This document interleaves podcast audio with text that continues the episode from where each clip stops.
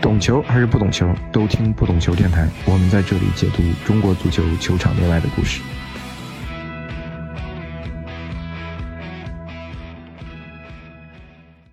Hello，大家好，我是大萌，欢迎收听不懂球电台。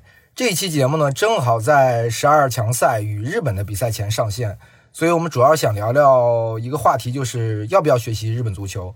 当然，最终其实还是要回到中国足球。这一期呢，我们也邀请了著名媒体人赵震做客我们的节目。赵震老师过去二十多年来，可以说一直长期报道中国足球，无论是对中国足球，还是对我们的近邻日本足球，都可以说非常了解了。大家好，很高兴啊，能接受陈萌的邀请，呃，做客他的节目，也很高兴跟大家探讨一下关于中国足球的话题。那现在是不懂球电台的一个固定的提问啊，赵震老师，你自己觉得自己懂球吗？我在刚看球的那几年觉得挺懂球的，但是随着时间的增长呢，因为其实中国有句古话啊，来回答你个问题就最好了，就是在懂球和不懂球这个事儿上分三个阶段啊。一开始是见山还是山，见水还是水，见山是山，见水是水啊。中间有个阶段就是见山不是山，见水不是水，最后见山还是山，见水还是水啊。就是我相信老球迷会对这个事情有一个深刻的理解的。那这个话题我们说完，因为我们节目本身刚刚起步，没什么流量，所以我们不仅要蹭嘉宾的流量，我们要蹭这个热点的流量，所以我们就先聊聊近在眼前的国家队的十二强赛吧。就是你先说说这次国家队，因为是一个之前是超大规模的一个集训名单嘛，包括超大的教练组的团队，两场对抗赛，我个人是感觉总体上是形式大于内容，我不知道你是有个什么看法？这个问题你从两方面看啊。你说李霄鹏的国家队需不需要这种形式呢？我认为是需要的。第一个，他是在李铁以那种方式下课的情况下去组建这个教练团队的。那外界对李铁教练团队最大的诟病呢，可能是资历不够，然后用人为亲。那这种情况下，李霄鹏想在这方面避免来自外界的批评，很自然的就会选择一种就是广开言路吧，咱们说对吧？他几乎他这个教练组囊括了现在这个中青年教练的你能想到的所有人，可能除了大头，除了大头啊，除了李伟峰。啊，那大头之前也没什么执教经历嘛，是吧？对，但是就是说几乎都在里面，这是一个很政治上很绝对正确的一个教练组的名单啊。虽然可能有些人到了不见得能真正发挥特别大的作用啊，但是至少在外界的眼里，这个教练组是没问题的。你不能在教练这个方面去苛责他了。然后另一方面呢，就是李你说李霄鹏这个这个名单五十人名单，就是我们说从他说有必要，他确实有必要，因为他接手之后中超联赛那几轮比赛打的很仓促啊。然后真的哪些队员他面临两个问题，一个是一月底二月初这两场比赛，这两场比赛呢是还有出现希望的啊，你不能放弃。那另一个问题就是说，你剩下的两场比赛，如果当你失去出现希望的时候。你又需要给二三年的亚洲杯和下届的世界杯做些准备，毕竟有现在这个情况下，队员的大赛经验越多越好。那这个是难得的大赛机会，因为现在热身赛也不太现实。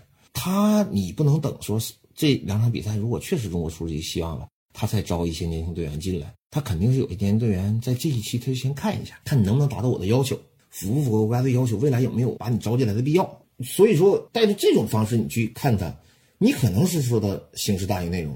但是呢，也可能今天的形式是未来的内容进行服务的。然后是其实因为这个时间的关系，还是毕竟留给李霄鹏的时间还是太少了嘛。从这个大名单到最终产生的最终名单，感觉上还是以之前李铁时代的这个名单为主吧。我感觉是做了一些小的修补，比如招入了几个山东的球员，位置上感觉是强化了一下右路啊，包括吉祥、邓涵文都能打右边后卫嘛。谭龙应该是埃尔克森的这个替补了吧？对吧？是一个这么一个备选，我不知道你怎么看整个最后他这个最终名单吧？这个事情其实，在李霄鹏定这大名单之前，我就谈到过这个问题。我说一月份的一个名单一定不会有太多新人进入的，因为大前提是你一月份这两场比赛，一月底二月初这两场比赛，中国队还没有被淘汰啊，你没有人可以在球队没被淘汰的情况下去练兵啊，这个东西在世界任何一个都靠不住的。那你想打好比赛？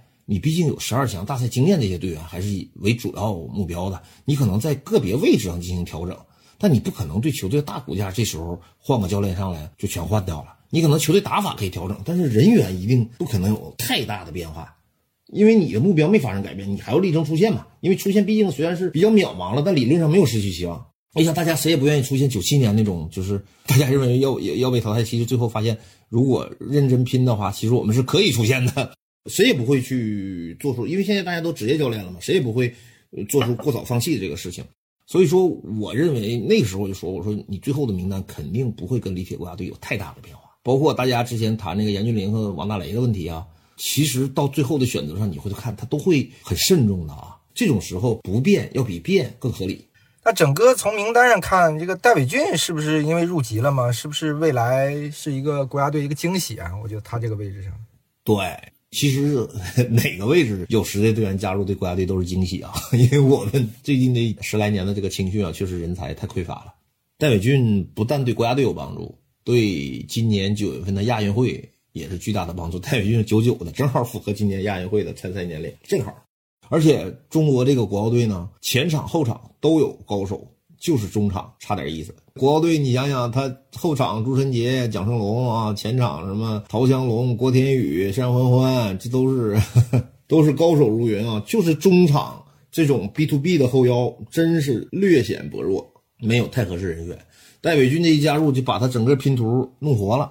而且你不要忘了，他还有三个超龄球员呢，他有三个超龄球员，所以说这一下可能我们本土亚运会上都有期待了。说实话。就是说，戴伟军这个这个入籍确实中国足协办的是挺快的。你刚也讲到了我们主力阵容啊，我是觉得是会不会在一些个别位置上有变化，包括门将啊，或者后卫是不是有有可能有变化？因为郑铮可能会更受李霄鹏的器重，包括右后卫是不是都有可能？我觉得后面是有可能有一些大的变化吧。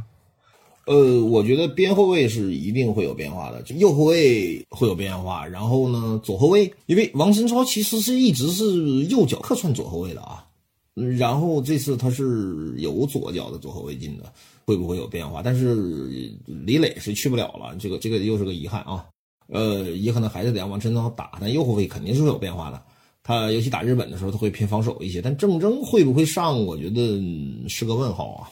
我觉得中后卫他不会贸然做出改变的。如果状态不差的话，前场是变化可能没有那么大了？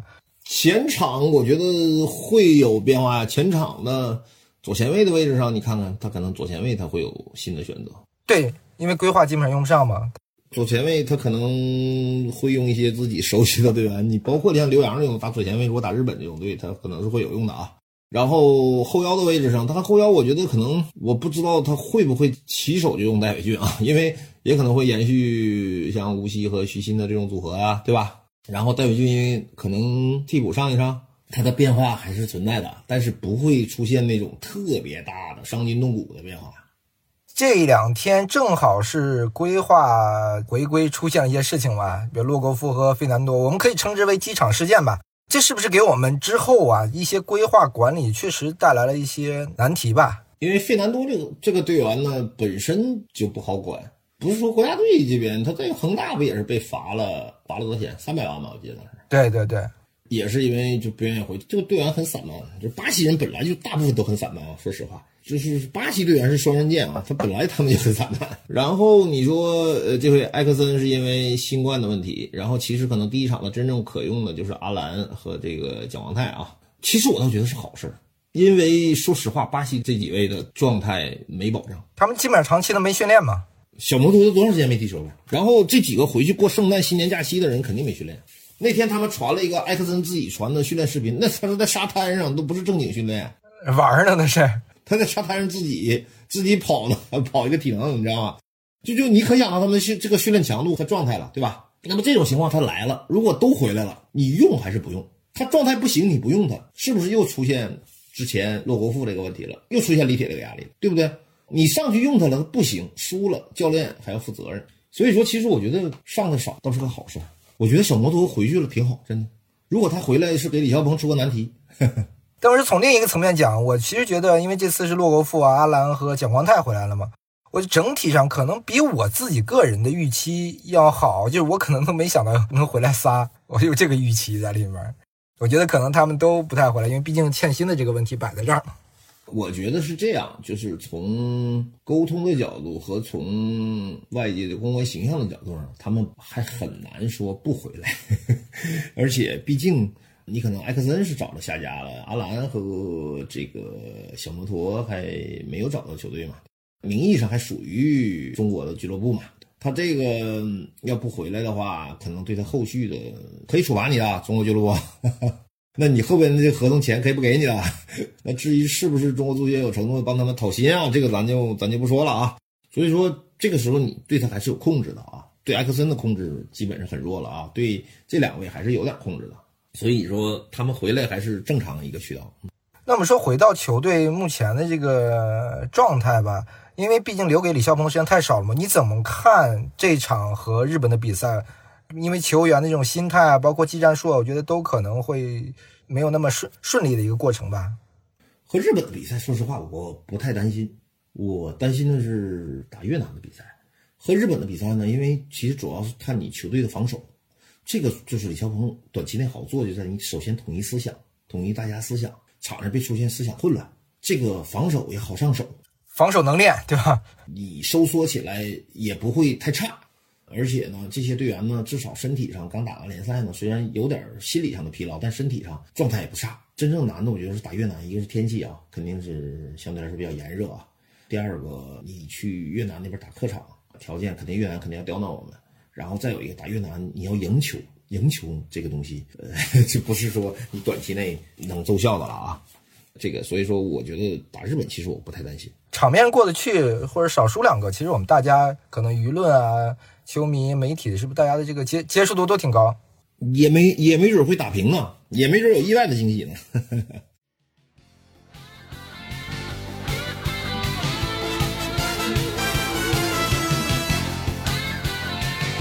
那其实聊完这国家队比赛啊，然后我们还是回到这期节目的主要话题，就是。因为要打日本嘛，就是我们还要不要学习日本足球？因为我们之前感觉学习了很多年。先简单的回答一下，你觉得我们要不要学习日本足球？是这样，他学日本足球，你分两分两个概念啊，就是一个是狭义的学习日本足球，一个是广义的学习日本足球。你所谓狭义的学习日本足球呢，就是说日本人做的一切你都去学他的打法，他的联赛的构架啊，就是模仿啊，就是我们说照搬抄作业。这个是狭义的学，但是如果是广义的学，就是你要学习日本人对待足球的这种态度、做事的方法。我个人比较赞成后一者，虽然前一者呢，其实也有很多值得我们借鉴的。但是中国人其实中国足球吧，咱不说中国人的问题，中国足球的问题就是说，过去这几十年里，过多的就是我们就习惯于照搬，我们没有学到精髓。啊，比如今天学切尔西好了啊，大家这时候全是个穆里尼奥那套啊，这个高位逼抢什么，然后这个瓜迪奥拉火了又 take take，对吧？就是完全你没学到他们对待足球真正的精髓。那我觉得我们学习日本足球，你得学习日本人他是怎么在落后的情况下完成制定一个规划、制定一个目标，而且围绕每一个小目标他是怎么去实现的。你要学习这些东西。嗯，我记得很多年前吧，赵宇好像做了一个日本足球考，那个报道里，其实我印象特别深的是一个，就是川原三郎说了一句话，他说好像中国足协一波一波的来，日本足协在做调研，但好像一直没有改变，就是我们的调研感觉完全没有用似的。我们其实之前一直在学，但好像甚至是没有摸到日本足球的一个脉络啊，或门门都没摸到，我自己是这个感觉啊。就是我说的嘛，我们之前学一直都是第一种方式的学嘛，就是我今天来一看，哦，日本应该是他崛起就是青训全在青少年啊，不不青青青青训全在学校，这我学到了。然后明天来学呢，我可能看哦，日本其实他球队的等级观念挺森严的，挺有礼貌的，是不是 应该这球队有礼貌？然后后天来学一看，呃，可能日本的这个这个职业俱乐部全是中心化名称，然后要求你现在又又然后又是留学，其实你学的都是一鳞半爪的啊，而且是不是根据你中国的情况，可能我们想学的是什么？我们想干啥？我们去那学啥？就这段我想搞青少年了，我们就是去那学回来汇报的，哎，日本青训搞得好。这段我们想留洋了，哎，日本其实足球崛起主要是因为留洋。但是你真正学的得是日本，在他八十年代六七百呃七八十年代足球在亚洲二流，甚至有一度到三流的情况下，他怎么一点一点的？他绝对不是只打了一个职业联赛啊，怎么一点一点的崛起的？然后这中间，他职业联赛一开始也出现了烧钱、过热、泡沫的问题，他怎么一点一点把这些泡沫挤出去？他在做这工程，你不见得去完全去克隆他的作为，而是你要想他的构思是从什么出发的。当然，我我认为有一点我们学不了的，因为川原三郎当了多少年职业联盟主席啊？他是要需要为他长期目标负责的。我们的掌门人两年、三年，他会为最多五年吧？五年没有，谁谁谁谁干过五年啊？对吧？没人干过五年。我们先从这个，其实从日本的青训说吧。我觉得日本的青训，我们是不是可以学习一些东西啊？知道其实日本是两条腿走路的嘛？其实它不光有职业梯队，它有校园联赛嘛。它校园联赛每年有四十八个队参加全国大赛，然后决赛又在东京国立竞技场，几万名观众。然后我记之前蔡秋德我同事也拍过一个纪录片，是《足球少年养成记》，大家其实非常关注日本这个高中联赛。然后其实他还有一个职业的梯队，但他在职业梯队和校园足球之间，他还有一个比赛是就是混合了职业梯队和高中球队的一个叫什么高原工杯这么一个赛事，就是他整个这个青训的我们所谓的这个搭建啊，赛事的搭建其实还是非常完整的。然后我们好像很多的这个青训的比赛，可能我们现在比赛增多了很多，但是好像体系上还是混乱的。呃，我以前回答过这个问题啊，我给你提个问题。你知道日本高中联赛今年是第多少届了吗？应该一百多届了。对，今年是第一百届。其实你应该知道我想说什么，就是他的高中联赛是第一百届，但日本足球的崛起三十年的事儿，九二年啊，九零年亚运会开始，所以其实大家可能一说这个问题，哎，你看日本高中联赛搞那么好啊，呢，那前七十年干嘛去了呢？就一定不只是因为这个事儿。这个东西是一个互相促进的。那如果他高中联赛决定了日本足球水平的话，不用职业化呀。他为什么会职业化之前一直是亚洲的二流、三流呢？对吧？这就是其实你刚才说这个现象，就是我说的，我们学日本足球，你陷到第一种情况里了，盲人摸象嘛，每个人只看一个局部。哎，我觉得好像这部分日本足球界一定不是这样的。所以我刚才说了，它是整个一个赛事，因为它不仅是校园联赛，它有职业梯队的一个联赛，而且还有把这个两者打通的一个一个赛事。我说的是它整个这种竞赛的体系吧。其实我认为归根结底是什么？它的一个通过职业联赛形成了一个足球文化，足球文化创造一个浓厚的足球氛围。之前你知道日本最那是棒球。在日本占绝对的这个统治地位，但是在日本职业联赛崛起之后呢，足球在他国内是现在几乎是第一运动了。所以说，他一定是你虽然我有高中联赛这个基础，但最终决定他这个基础能起到作用的，一定是他这个职业联赛给他日本本国足球带来的影响。因为我们知道日本职业联赛相对来说是比较平衡的嘛，也比较健康的这么一个呃联赛。你觉得我们可以从他们联赛上学到什么呢？因为我们知道我们现在都在混改嘛，日本其实它一直是股份制，但可能也没有说股权那么分散吧。我觉得整体上相相比较而言，它还是没有完全彻底的脱离一个厂队的一个一个概念。当然，很多人可能说觉得他们已经脱离了厂队，但我直观的感觉里面，其实它也是都是有大企业支持的嘛。就是你觉得我们能从日本这个职业联赛啊，或者说它这个股权制啊、股份制啊这个里面，没有什么可以参考的地方吗？我觉得我们要借鉴就是日本人在这个联赛的整个走势里面，他的总结，他也不是一开始就这样的，一开始他也是烧钱模式的，请了很多这种巨星啊，然后这个经济危机对他们影响很大。之后呢，痛定思痛，才让各个俱乐部规范他、规划他们的金融行为啊。这这点上，为什么日本很值得中国学习呢？因为中国社会现在发展途径、发展历历程跟日本非常像。就日本遇到的问题，中国在未来二十年之后肯定遇到，包括人口老龄化的问题啊，这些都会遇到。所以说，日本职业足球遇到这些问题，中国其实也正在遇到或者已经遇到。这个好好跟日本学一学，但是不能完全照搬，因为我们国家的财务监管方方面面跟他又不一样啊，企业形态又不一样。你一定是通过结合自身的特点去寻找一个适合自己的方式。日本，我去跟过几次亚冠，一共去了三次广岛。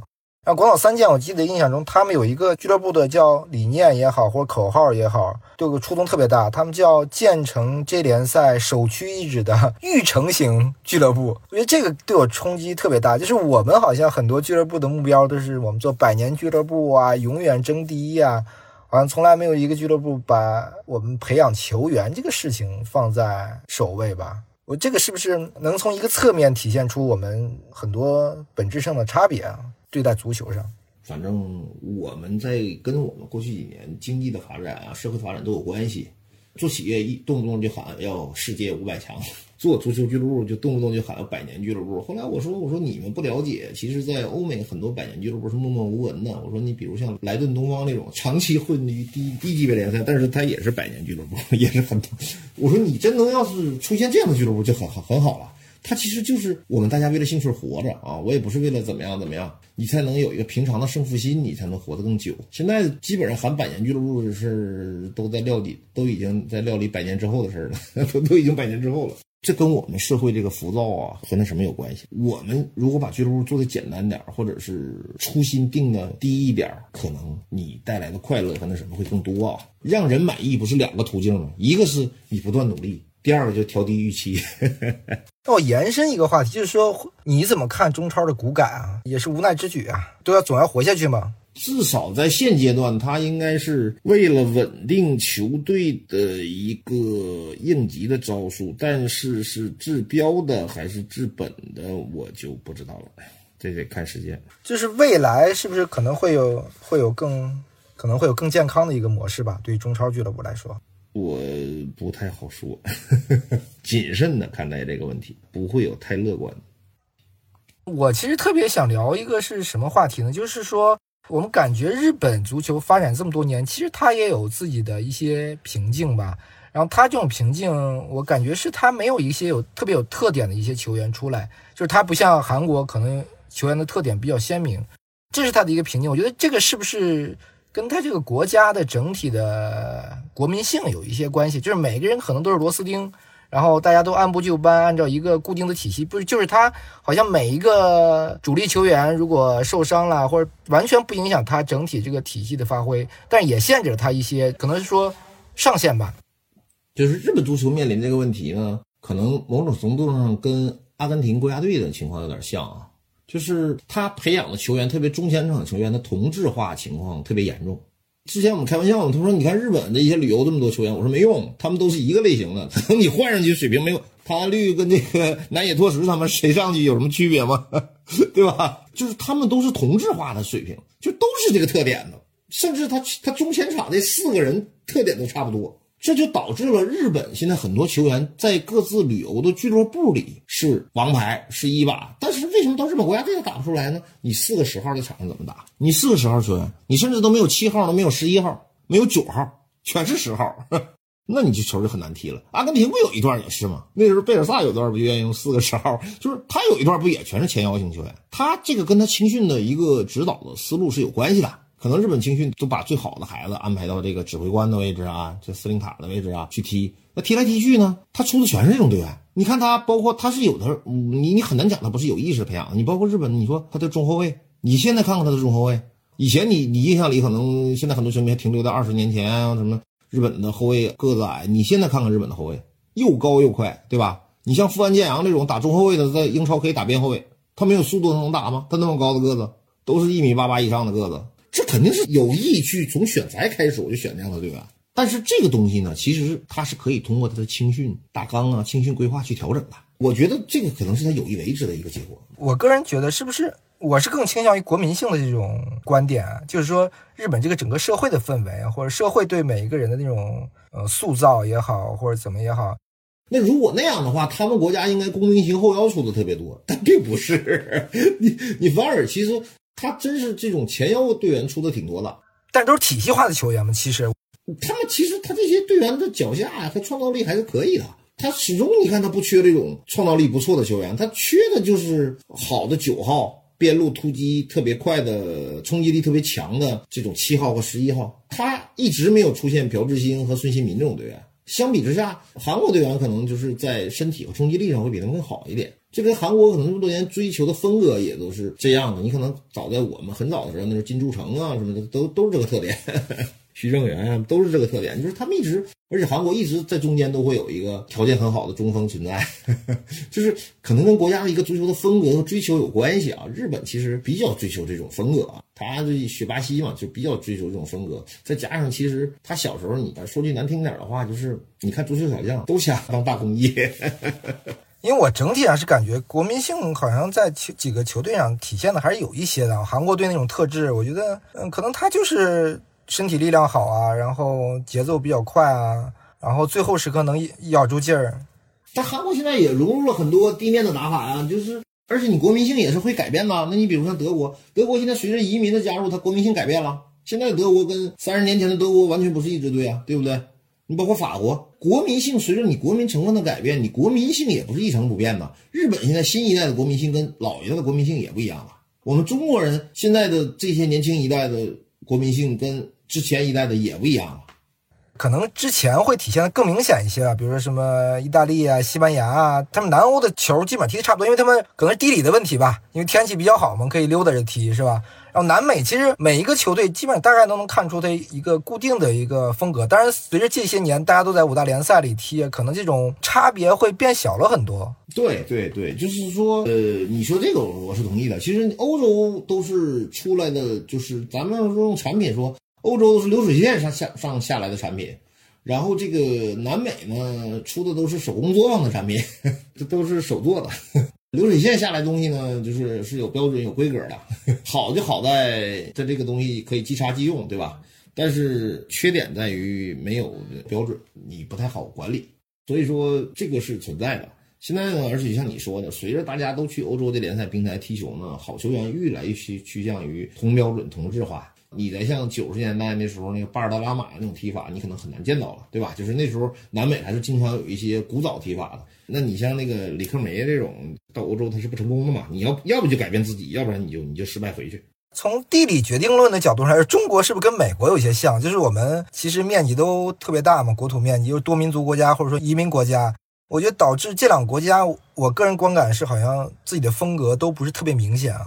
你很难讲啊，那美国的篮球很有特点，就是你很难讲，你球队水平没达到一定程度的时候，你很难谈特点啊。但是有一点是肯定的，其实中国足球确实是因为你国家大嘛，可容纳的东西是比较多的，但也不代表你就可以湮灭特点嘛，因为你本身的人种还是相对来说比较一致的嘛。而且以前南北的特点还是很鲜明的，现在也趋于同质化。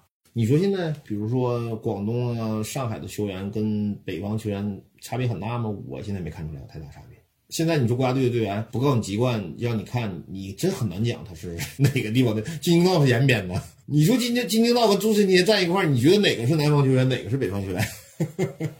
嗯，其实我想问，就是中国到底是个什么风格或者特点呢？我因为我看球大概是九十年代嘛，我感觉其实有一段时间好像我们是比较在速度上有优势的嘛。九十年代中期之前，我并没有看过什么中国队的比赛，因为那个时候你可能看的更多。就是在更之前，我们大概中国队是一个什么样的特点或风格？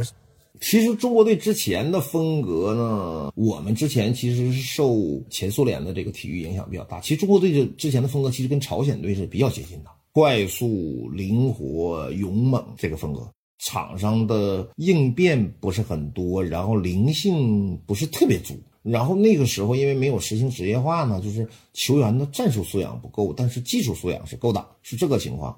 就是在八十年代是这个情况，九十年代你像这些球员起来之后呢，当时也是，就是对抗节奏上差一点，但是队员的个人是很有特点的，无论是技术呢还是速度都是很有特点的。那么现在中国队的问题，恰恰是有特点的队员在逐渐减少，是特点在消失，水平在趋同，所以最后踢出来就感觉四不像，好像是吧？这个东西不是别的问题，是我们青训出了问题。因为以前青训是从选材开始就选挑选有有特点的球员。你像那个时候，呃，我跟程鹏飞聊过，程鹏飞说：“我挑你个子不高，跑得不快，我肯定不要。”所以你看他带出那些队员，要不就是身材特别好，要不然就是跑得特别快。然后他再领你苦练基本功。他说：“缺少这个的话，以后你就基本功练再好，你到更高层次你踢不上。”所以你看这些什么赵旭日啊、冯潇霆啊、什么秦升啊、于汉超啊、杨旭啊这些啊，都是他挑的一些都是这样的队员。他为什么他他能培养出这么多国脚？就就原先有一句话就是你选材是青训成功的一半。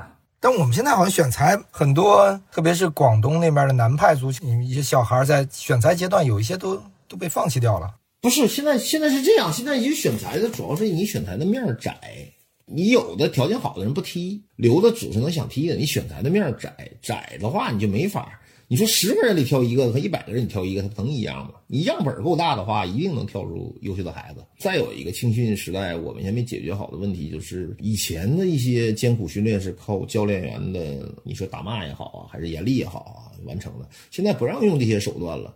我们上次我聊过这个，我们还没建立起来一种让孩子的兴趣训练。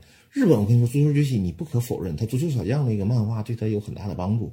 很多孩子啊，为什么当时他去做漫画啊？很多孩子看啥不就看动画片吗？现在孩子不也看动画片吗？那现在孩子，你看，你看他看完动画片去模仿动画片里那些事儿，玩那些玩具，他非常有兴趣。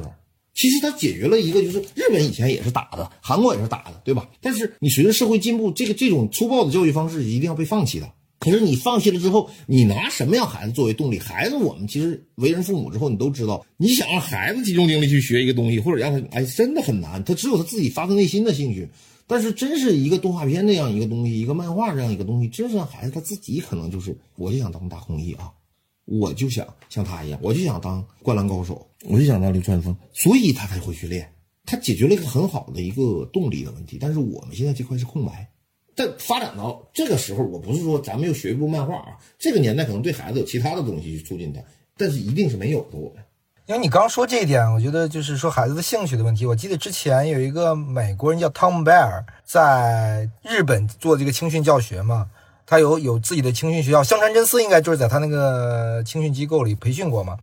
然后我在国内看过他一次的训练，那给我印象特别深刻，就是他要求更多，就是让，因为是很低年龄段的嘛，比如五岁、六岁、七岁这种小孩去触球，就是让他去感受球。去接住球是培养那种兴趣，我觉得这个可能跟我们的整个青训的这个理念有巨大的差别，整个理念完全不一样。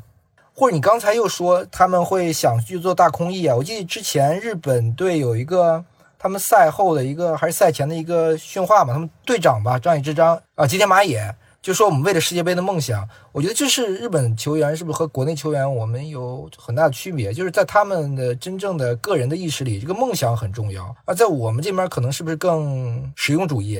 就是说，你做一个事业，首先啊，当然尤其职业球员啊，钱是第一位的，但是你永远不能回避梦想。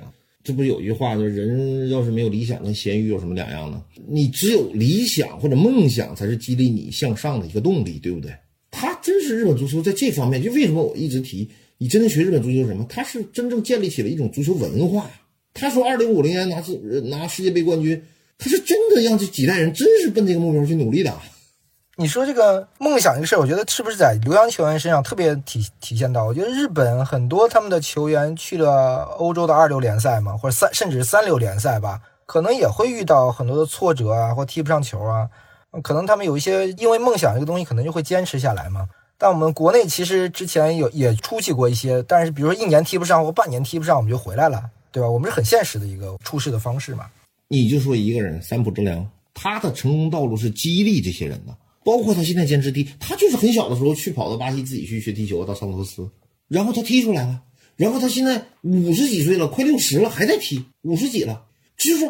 他有很多这种梦想照进现实的版本，包括日本，你看很多国脚四十几岁退役很正常，对吧？中野史这些人都是这样。中村中村裕辅现在中村裕辅不也在踢吗？他们踢到最后是为什么？中国现在一个政治都没好好宣传好，就日本一大批人踢到后来，你包括绿城的这个这个日本那个主教练冈田武史，他回到日本能到一个小的镇子上，在一个低级别球队，他为了什么？而且做很多很繁琐的基层工作，他为了什么？他为了梦想。他真是很多的足球人在身体力行做这个事儿。前几天为什么我要跟王强聊？他一个国脚，他至少回大连，他回一个小学带了两年队，免费的几乎是。我们里面不是没有这些人，但是我们是怎么对待做这些事儿的人？郑智踢到四十一岁，我们有人想着去给郑智做一个他足球生涯的纪录片吗？有人想着记录一下郑智在四十一岁还在坚持的日常生活吗？青少年是需要榜样的，理想不是一种枯燥的诉说。它是一个个清晰的形象摆在这儿的。当你让大家和这个社会知道、认为这种价值观和这种做法是对的时候，我们才会去模仿。现在我们的价值观是什么呢？他签了个两千万的合同，OK，那我就是钱。你现在宣扬的都是这个东西啊，那就是钱嘛。所以说，这个不是我在批评谁，而是说我们大家这这个事儿上做的都不好。足协没意识到，其实你职业足球也好，什么也好，最终你要是建立一种足球是一种文化呀，你要把它当成一种文化来建立来培养。我们是忽视了这方面的。这个文化不是说你念了多长时间书，我们经常把文化等同于学历，你知道吗？因为我们就包括我，我谁我不说了。我们以前一个老的教练，动不动就是呃，你这个没文化，不念过学，踢不好球，怎么可能？世界上这些大球星有几个又有高学历、念过书呢？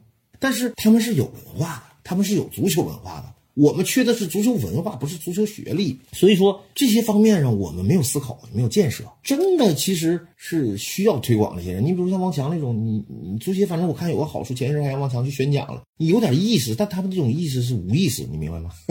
就是他不是有意识的去宣传这个，他是无意识，原来觉得王强看大家都在做的，呃，你也来了，你真应该去大力宣传这种情况，甚至去要求这些国脚，你去基层去小学，你教两年，我就给你有快速通道。之前是有过动力的，没通过。你教两年，我在教练证上给你快速通道，或者以后你想执教职业队也好，执教国字号也好，你没有这个经历，那我不优先考虑。你一定这个东西是个长年累月的东西。就是日本顶尖的球员，其实很多都选择留洋嘛，都在欧洲的联赛，可能不是直接去什么五大联赛，可能有些在欧洲的二三流俱乐部联赛里面去打拼啊。我们球员好像都不太愿意，都是为了去镀金。怎么说呢？跟前几年中超的这种虚高啊有关系，这个也很正常。当你能挣到几辈子的钱的时候，你也不愿意出去 打拼，对吧？这个很正常。但这两年大家想出去踢球的人越来越多了，李磊嘛，是吧？对，不不只是李磊，现在有很多队员都是都是想出去踢的，真的。以你对中国球员的认知，你觉得他们去到欧洲哪个级别的联赛可能还能踢得上？如果真凭自己本事的话，三级联赛，就是比如说西乙 B 嘛。对，西乙 B 能踢上的都很难讲，西甲是肯定不能了。西乙呢，一些好的会，但是西乙 B 很多可能都踢不上。说实话，但是这个如果西乙 B 的收入的话，对于中国球员来说，确实是不是有点太低了？无法接受啊！这个东西就是一个一个现实问题。刚才提到汪强这个，我也我又想到一个，我们之前尤其实有很多名宿嘛，除了名宿，我们有很多中超退役运动员，就是他们好像退役后很难去选择从很基层的工作去做起，总觉得汪强是一个特例吧？对呀，因为你这几年退役下来的教练也好，队员也好，太舒服了。你当你人生也不愁的时候，这就是你足球文化的缺失嘛。其实你说日本队员钱挣的不够多吗？也够多呀，但是他还有理想啊。他觉得足球是他终生的理想啊！对，朴智星，我记得他在首尔边上还是水源那儿就建了一个很大的足足球学校，他还是有这个。对呀，我们很多其实这个选择我们不指责啊，因为可能换我，我也会进行这个选择啊。我为什么还要受这累呢？我为什么要吃这苦呢？你告诉我，如果你没有理想的支持，当你已经挣够了后半辈或者你下一代的钱都挣够的时候，你会选择吃这个苦吗？我也不会。唯一能支持你的只有你的理想。因为你没有帮他建立这个理想，谁不谁会放弃优越的生活、忧郁的生活呢？我们其实，比如说像范志毅啊，包括赵俊哲、孙继海他们这一波，我觉得执教是不是都有点晚？我感觉他们好像就是很难去做特别，不能说基层吧，就是去执教一些中小俱乐部，好像都放不下这个身段儿。呃，就是我们的教练员呢。可能这些优秀的运动员退役之后，留给他们的选择太多了，反而他们迷茫了。就是这也能干，那也能干，机会都很多。就在这种不停的选择当中，他们错失了打基础的机会。当然，前提是啊，优秀的运动员不见得是你能成为一个优秀的好的教练。哎，对对对，这个倒是个共识。好多最优秀的运动员最后都没成为优秀的教练。这个不只是他们两个人的问题，他们几个人的问题。但是就肯定是对我们优秀球员呢，给的机会是确实是太多了。他们的选择上有点迷茫，他们一定得想好自己想干啥。包括李霄鹏也是，也没想好吧？我觉得也是选择太多了嘛。去女足啊，去做之前永昌的总经理是吧？他的职业生涯也不是一个特别让我们看起来很清晰的那么一个职业生涯。对，就可能还是选择多的问题。有一个话题我想问问你，就是孙继海之前在接受采访里面说过，就是说他觉得中国人不适合踢足球。他这个话是有一些片面或偏颇。但他可能主要是从人种这个角度考虑，因为他去了曼城，我记印象中跟他竞争右后卫的一个叫理查德森还是什么，就身体特别壮，然后身体特别壮，然后每天喝酒，然后训练房也也也不练，然后一上场这个浑身是劲儿，使不完的劲儿。他是觉得可能从人种角度，我们有先天的这种差别吧。呃，你怎么看这个？当然，他后面还补充了一个，就是说我们应该不比日韩差。齐海这个以前我们就我就听他说过，他实际上在给你谈一起步的问题啊。但是呢，你说与足球相比，中国人可能更不适合短跑吧？那你怎么解释苏炳添能跑进肌肉类型上来说？对呀，跑出这个成绩呢？你可能上限是有限的、受限的。但是我们也没要求中国队去拿世界杯冠军啊。你进个世界杯这个要求不为过吧？对不对？就是你这个结论和我们的要求。那你中国的人不适合踢足球，日本人就适合啊？不也是黄种人？韩国队就适合啊？不也是黄种人？这就是同种同源吧？这个东西我不太赞同。就是你说理查德森那种身体素质是有啊，是不错啊，但很多南美球员他也没有这么好的身体素质啊。但是人家怎么练呢？对不对？还是没有一个足球的基础氛围和文化的问题。我觉得，因为我们过去好像我们这么多年国家队，我们也学过走了很多路啊。各种各样的路，前南啊，包括我们的教练好像也不太固定啊。比如说有西班牙的卡马乔，意大利的里皮，还有法国的佩兰。这个我跟你说啊，陈猛，这个以前霍顿说过一句话：足球世界只有两种教练，好教练和坏教练，是吧？对，没有你说的这么细的，真的就只分好教练和、坏教练。你学那种风格，其实也不是说很机械的。你一定是在学习的过程中形成一个自己的风格。你说韩国队学的哪种风格？一开始也是学力量型的，后来也不断的融入技术化。你说现在韩国队算哪种风格？你都说不上来。可能日本原先就盯着巴西的教练请，后来他也请了很多不同地方的教练。对，包括之前意大利那个教练不是是日本国家队主教练吗？带国安那个。对呀，扎奇罗尼嘛，是不是？他也请了很多不同风格的教练。韩国那个外籍教练请的更更杂了，对不对？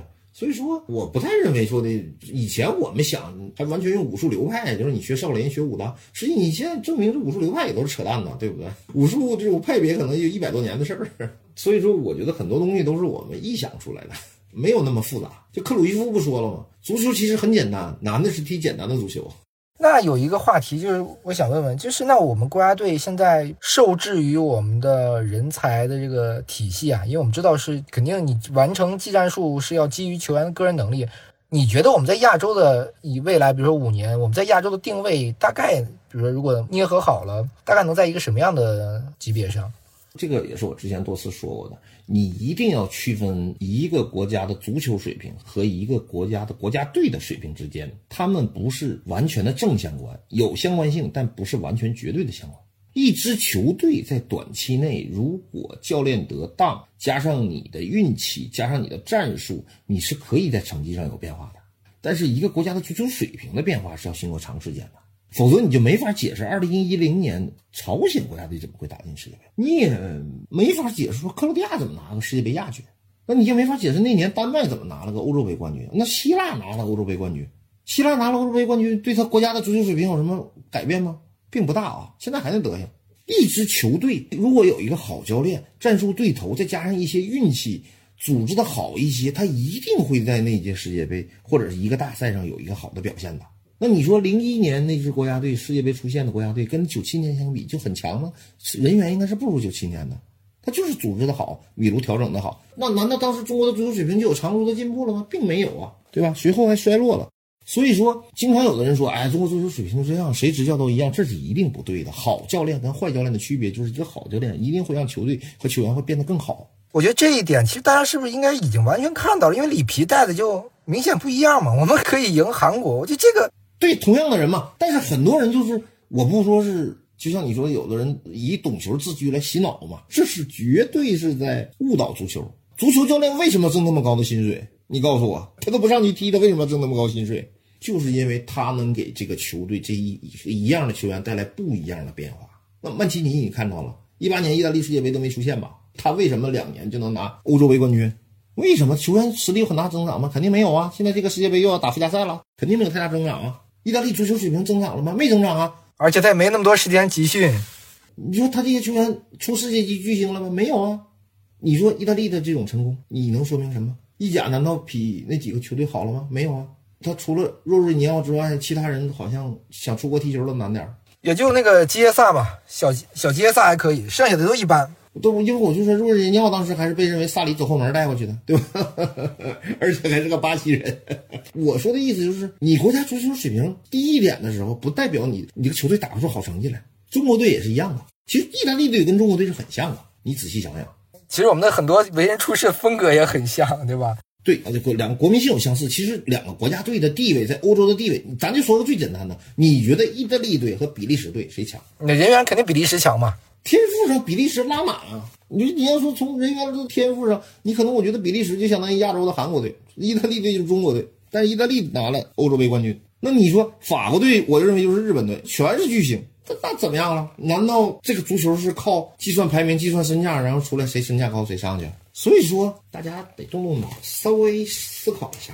那天我记得张璐那个说了一句，就是说中国队最应该学习的就是意大利足球，就是怎么用相当于不是一个很好的牌嘛，我怎么通过自己的组织、技战术的安排，能发挥一支球队最大的潜力。这个其实也不是学习意大利队，世界上所有的好的球队都是这样，不是说就打纸面实力的。你要打纸面实力的话，咱们就不用玩了，世界杯排名结束了就完事儿了呗，对不对？按世界排名走就完了呗。其实我们要组合好了，你也和好了，我觉得是有机会冲世界杯的嘛。就算以现在这批球员，不是冲世界杯，那你拿亚洲杯冠军为什么不可以拿呢？你组合好了，伊拉克都可以打的那么好的，零七年亚洲杯，那都什么国家呀？那你为什么就不能好好打呢？对不对？那你说我们组织顺利的时候，零一年见谁灭谁呀？对，基本上没输球吧？我记得最后输了一场乌兹嘛，已经出现了之后嘛，这个东西你很微妙的一个东西，真的。呃，这一期我们也感谢赵真老师和大家的分享，我们下期节目见。優れもの